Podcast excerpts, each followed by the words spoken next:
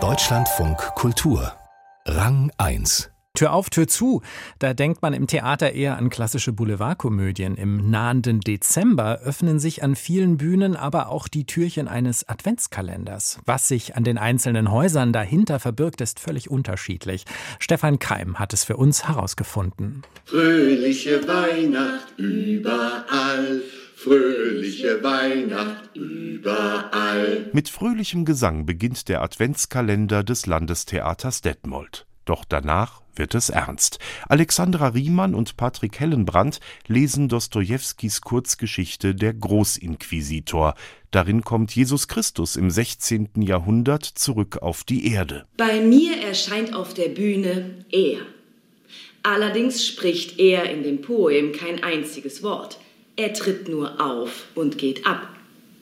15 Jahrhunderte sind bereits vergangen, seitdem er seine Wiederkehr in seiner Herrlichkeit verheißen hat, wie bei seinem Propheten geschrieben steht, siehe, ich komme bald. Doch der greise Großinquisitor Sevillas kann mit Jesus nichts anfangen. Er stört die göttliche Ordnung der römisch-katholischen Kirche. Kritischer Stoff zur Weihnachtszeit, aufgeteilt in 24 Kapitel. Manche Theater präsentieren auch einen Live-Adventskalender auf der Bühne mit Liedern, Lesungen, Überraschungen.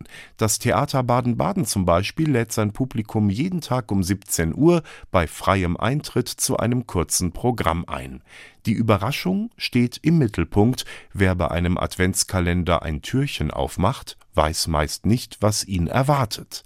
Das Theater Osnabrück erweitert diese Idee. Hier kann sich das Publikum etwas wünschen. Intendant Ulrich Mokrusch. Es geht nicht nur darum, dass Künstler Wünsche erfüllen, sondern eben auch Menschen aus den Abteilungen, aus der Maske, aus der Schlosserei, aus der Kostümwerkstatt und diese Menschen, also wir als Mitarbeitende des Theaters, gehen raus und erfüllen jeden Tag einen Wunsch, der aus der Stadt an uns kommt. Da kann man sich zum Beispiel wünschen, dass die Königin der Nacht aus Mozarts Zauberflöte eine Arie im eigenen Wohnzimmer schmettert. Aber auch, dass die Mitarbeitenden aus dem Malersaal eine Wand in der Kita neu streichen oder man kann sich von einer Maskenbildnerin professionell schminken lassen. Ebenfalls in die Stadt hinein, aber ganz anders, geht das Theater Meppen im niedersächsischen Emsland. Dort sind irgendwo draußen in den Straßen oder auf den Plätzen 24 Sterne versteckt mit einer Nummer drauf. Sie fungieren als Türchenöffner. Einer der Gewinne ist ein Abo nach Wahl für zwei Personen in der nächsten Spielzeit. Das Düsseldorfer Schauspielhaus wiederum präsentiert einen speziellen Advents-Podcast. Dort können alle noch bis 5. Dezember Fragen schicken, per Sprachnachricht. Podcast-Chefin Marion Troja fasst einige zusammen. Jona möchte wissen, was während der Vorstellung hinter den Kulissen abgeht. Und Elfriede fragt die SchauspielerInnen, wie sie es schaffen, fröhliche Rollen zu spielen, wenn sie mal nicht so gut drauf sind.